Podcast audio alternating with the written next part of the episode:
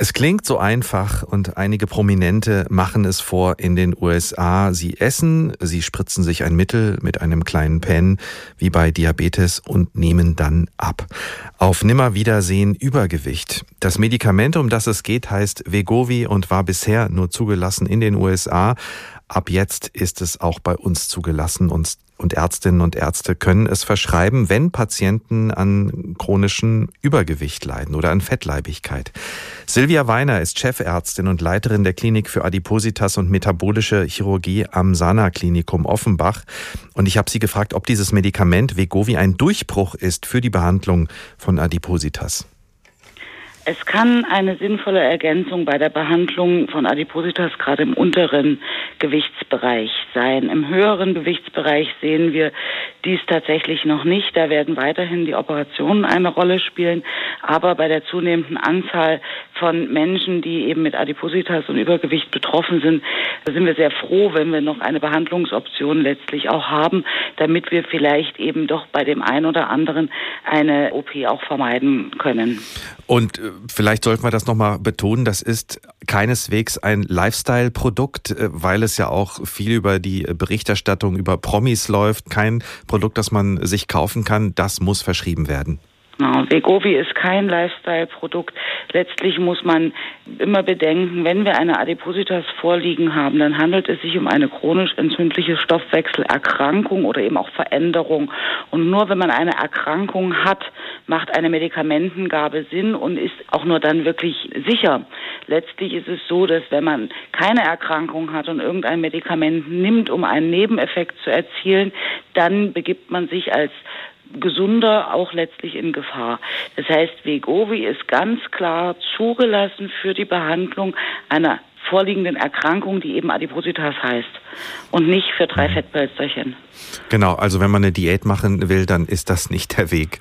Nein. Gibt, gibt es denn trotzdem schon viele Anfragen beziehungsweise Patientinnen und Patienten, äh, die es verschrieben haben wollen, auch bei Ihnen, auf die das vielleicht dann möglicherweise gar nicht passt? Also grundsätzlich gibt es bei uns sehr viele Anfragen von Patienten, für die es sehr geeignet ist.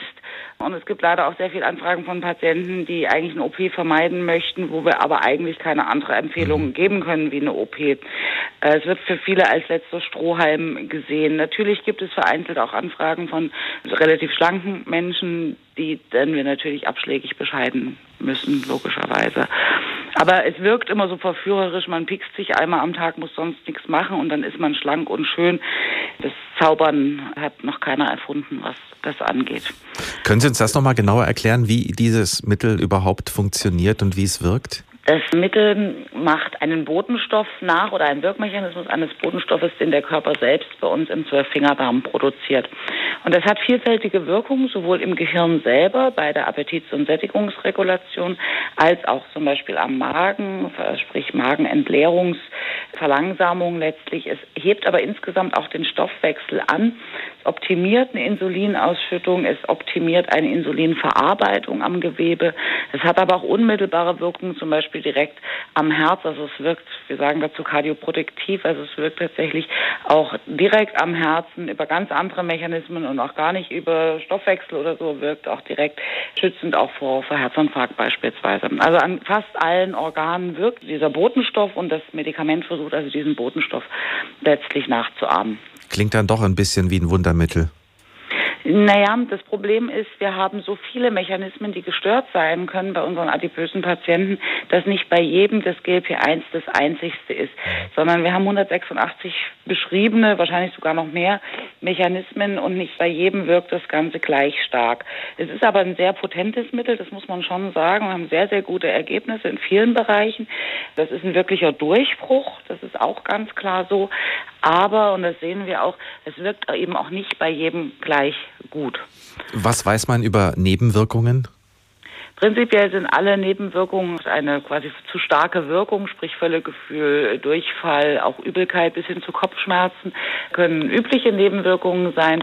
Prinzipiell sollte man das Medikament nicht an Menschen ausgeben, die in der Vorgeschichte Schilddrüsen- oder Nieren- oder Bauchspeicheldrüsenerkrankungen haben. Und man sollte auch diese Organe in ihrer Funktion im Verlauf unter der Therapie unbedingt kontrollieren.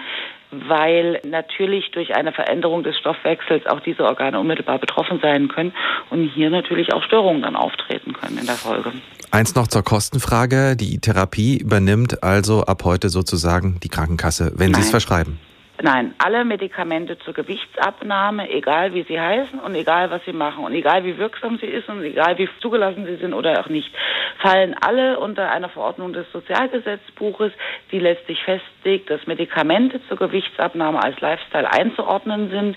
Es negiert diese Erkrankung und deswegen ist es von der Kostenübernahme durch die Krankenkassen ausgeschlossen. Es ist also zum jetzigen Zeitpunkt, bis wir eine Gesetzesänderung in Deutschland haben, eine reine Selbstzahlerleistung. Das heißt auch für Kranke kranke Menschen ja. heißt das, sie müssen zahlen. Ja.